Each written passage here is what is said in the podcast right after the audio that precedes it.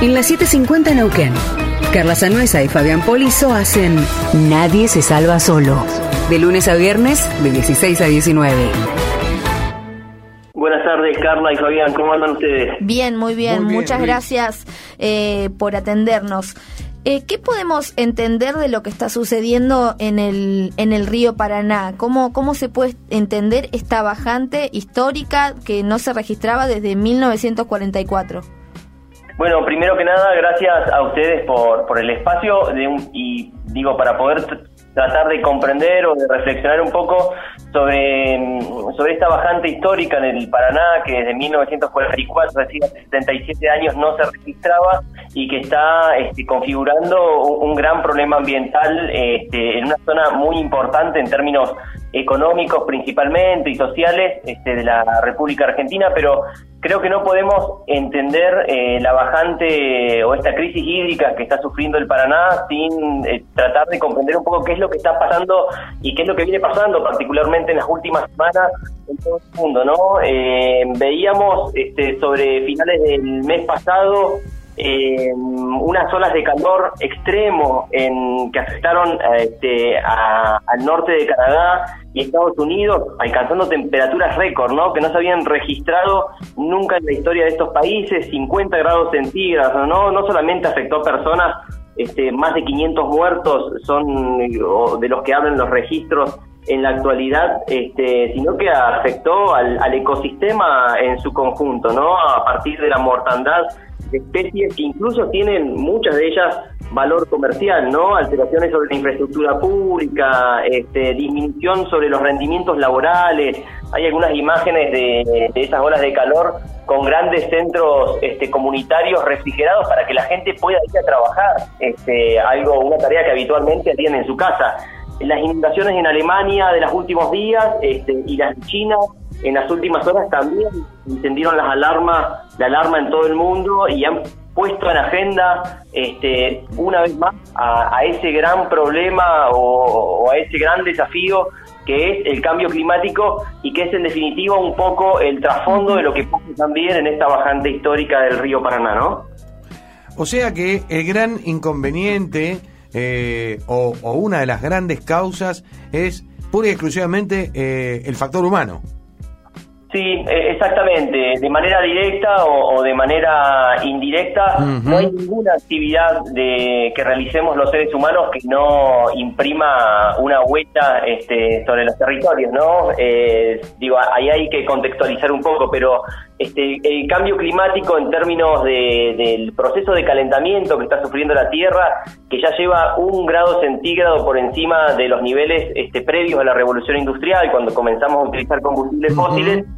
es el gran proceso climático que está cambiando o desajustando las variables este, tanto de las precipitaciones como de las sequías, el aumento del nivel del mar, el, derre- el derretimiento de los polos, la cantidad de días este, que hay presencia de nieve en las altas cumbres. Digo, hay el, el- el sistema climático es un sistema sumamente complejo eh, y esta elevación de la temperatura trae estos desajustes sobre los territorios, entre ellas la vacante del río Paraná, ¿no? Que tiene que ver eh, su mínimo histórico en, en el caudal con eh, por lo menos una década de sequías o de precipitaciones que están por debajo de la media normal, que digo que lleva 10 años acumula- acumulando, ¿no? Y, y que deviene eh, en esta situación crítica que va a atravesar, que atraviesa particularmente durante este mes, que va a ir mejorando paulatinamente durante los próximos meses, pero que se espera que por lo menos hasta diciembre de este año este, se mantengan esas condiciones. Y esto eh, eh, va a traer consecuencias, ¿no? Eh, tanto para... Nosotros mencionábamos algo y, pensamos en el momento de pandemia que vivimos y restringir el uso de agua como se, ya se ha pedido para algunas localidades, eh, va a traer otras consecuencias también a todo, el, eh, más allá de la vida cotidiana, al medio ambiente en general. Sí, tal cual, Carla. Eh, digo, para comprender un poco la importancia que tiene el río Paraná, tenemos que pensarlo como un gran sistema hidrológico donde la arteria principal este, que abastece de agua a las comunidades, pero también al resto de la diversidad biológica, digamos, que forma parte de las selvas, este, y, de los ecosistemas de, Argentina, de Brasil y de Paraguay. Es, digo, es un sistema hidrológico este, que tiene una extensión de casi 5.000 kilómetros, es el segundo más extenso después del río Amazonas, desemboca finalmente en el río de la Plata, nace en las cuencas hidrográficas eh, del, sur de Brasil, eh, tiene muchos eh, ríos aportantes a, su caudal, como el río Iguazú, por ejemplo, este, y al mismo tiempo tiene este, mm, otros eh, cauces secundarios que nacen a partir del Paraná y que están sufriendo las mismas consecuencias, como es el caso, por ejemplo, este, del río mm, este, Colantine, que abastece a, de agua potable ni más ni menos que a la ciudad de, de Santa Fe, ¿no? Y que durante los últimos días Agua Santafesina estuvo trabajando intensamente para este, evitar inconvenientes en la captación del, suministro de agua potable, ¿no? Esto eh, eh, quiere decir que desde el lugar tradicional de captación hubo que extender río adentro cerca de un kilómetro este, el sistema de conducción y de bombeo para poder garantizar el abastecimiento de, agua a, las comunidades. Y en términos más ecológicos, en este gran sistema o en esta gran red hidrológica que representa el Paraná y que al mismo tiempo este, forma uno de los de la red de humedales más grande que, que tiene la Argentina, este, bueno, también está sufriendo los impactos, ¿no? Sobre todo lo que tiene que ver con la alteración de la cadena trófica dentro de los ecosistemas que no solamente implica un perjuicio para la diversidad este, animal y vegetal propia de ese sistema ecológico de, humedales, sino que al mismo tiempo este, condiciona las actividades económicas. Cuando hablamos de ambiente no hablamos solamente de lo que le pasa a la naturaleza o hablamos estrictamente en términos ecológicos. Tenemos que incorporar también las otras dimensiones, ¿no? que son las dimensiones económicas y, las pautas socioculturales, si se quiere, este, que también se ven alteradas y van a seguir viéndose alteradas este, durante los próximos meses que, esta merma en el caudal del río Paraná este, siga sosteniendo. Ahora, eh, el Paraná eh, tiene, eh, le pido por favor que me corrija, don Luis, este, ¿el Paraná nace en Brasil? Sí, la, la, cuenca del río Paraná, digamos, desde donde mm, desde donde empiezan como a generarse los, los aportes, digamos, sí. a desembocadura en el, en el río de la Plata, están en, están en Brasil, en el sur de Brasil. Eh, y hay una realidad económica que atraviesa este, toda esta gran cuenca del, del río Paraná, que tiene que ver con el avance de la frontera agropecuaria particularmente, ¿no? Una de las primeras cosas hay, dos intervenciones humanas que son importantes para evaluar, este, porque también, este, si bien posiblemente no tenga que ver de manera directa con la disminución del caudal, porque este, el gran problema y, así este, y así están de acuerdo la mayor parte de los científicos que durante estos últimos eh, semanas y meses han estado hablando del tema tiene que ver con el cambio climático pero hay otras intervenciones humanas este, que, que impactan este, en esta situación de la bajante y que son principalmente el avance de la frontera agropecuaria para la producción de soja, tanto de Brasil como de Argentina, digamos, son los dos países eh, productores de soja más importantes, no de Latinoamérica, del mundo. Es una soja que se exporta a China para producir carne principalmente de cerdo y de aves a, gran escala. Eh, y la otra son intervenciones sobre los cursos de agua este, para, digamos, para producir este, energía eléctrica a través de, la, de, de las hidroeléctricas, ¿no? Este, una de las primeras cosas que se decía hace algunas semanas atrás, o que circuló mucho en los medios de comunicación, era que este, la crisis que, de, la merma del caudal del río Paraná tenía que ver justamente con esos aprovechamientos hidroeléctricos. Lo cierto es que está principalmente relacionada con esta sequía de casi una década que vive esta región del planeta. Eh, pienso en, en, el factor humano que influye bastante, eh, pienso en eh, todo, todo este sistema em, de agroecología. Em, ¿Hay una posibilidad de que, o, o es probable que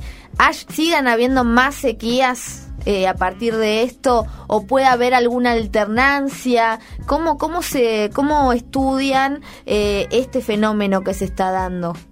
Bueno, en, líneas generales, como para responder a la pregunta, el, cambio climático se estudia en términos de probabilidades. Este, no, uno no puede asegurar que, que cada 10 años esta situación no se vuelva a repetir, pero las proyecciones que realizan los científicos que forman parte del IPCC, que es el panel intergubernamental de cambio climático, es un panel que depende de la ONU, donde los 196 países que suscribieron la Convención Marco de Naciones Unidas para enfrentar el cambio climático designan a los científicos y a las científicas que van a trabajar, que trabajan en ese panel recopilando todos los, los antecedentes este, académicos y, y, de investigación que hacen al tema, ¿no? Entonces, este, el IPCC publica eh, cada cierto tiempo una serie de informes en relación a cómo está el mundo con este tema, ¿no? Y las proyecciones que hacen para las próximas décadas, este, hay al menos dos escenarios, este,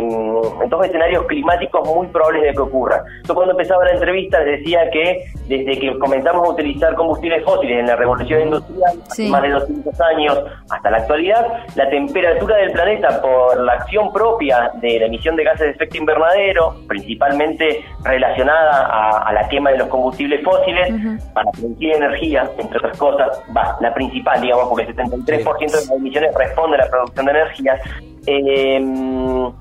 digamos, se incrementó en un grado centígrado. El, acuerdo del Club de París, este, el acuerdo, perdón, de, París, que está enmarcado en, en, la Convención Marco de Naciones Unidas para el Cambio Climático, se trata de limitar el calentamiento de la Tierra a un grado y medio, pero lo más probable es que lleguemos a los dos grados centígrados de aumento desde la era preindustrial eh, hacia el año 2050. Este, Hay algunas proyecciones que son más pesimistas y que hablan de que alcanzaríamos esa meta este, en, en el año 2030, digamos, no dentro de nueve años, menos una década. Eh, digo, ¿qué configuran todos estos escenarios que se estudian a nivel internacional y de los cuales la Argentina forma parte y además que establece sus compromisos en el marco de ese acuerdo para limitar, reducir sus, eh, las emisiones de gases y también para adaptar y también para adaptarnos al cambio climático? Bueno, significa que este, este tipo de eventos extremos, como la bajante del Paraná, como las olas de calor de 50 grados en Estados Unidos y Canadá, las inundaciones en Alemania, las inundaciones en China, este, 200.000 evacuados han sido en las últimas 24 horas donde llovió lo que llueve en un año entero. Este, estos eventos extremos van a ser cada vez más frecuentes. ¿Sí? Eh, así que es muy probable, sumamente probable, digamos, que en las próximas décadas la Argentina, eh, posiblemente no en el Paraná, pero sí en otros de sus cuerpos de agua, en sus recursos hídricos, vea también alteraciones porque este, eh, el, clima en su conjunto cambia y si bien hay proyecciones que, que, marcan una tendencia, este, hay también cierto grado de incertidumbre sobre los impactos más bien locales, ¿no? Este, permanentemente se estudia y hay información este, científica y, este, disponible y, bueno, será una, una cuestión también de la política pública este, trabajar en la adaptación nadie duda de que el cambio climático, este, digo, nadie se pregunta si realmente va a ocurrir, está ocurriendo desde hace varios años ya, eh, y la única respuesta posible es empezar a trabajar en, en adaptarnos a esos procesos, ¿no? Nadie se salva solo, nadie se salva solo.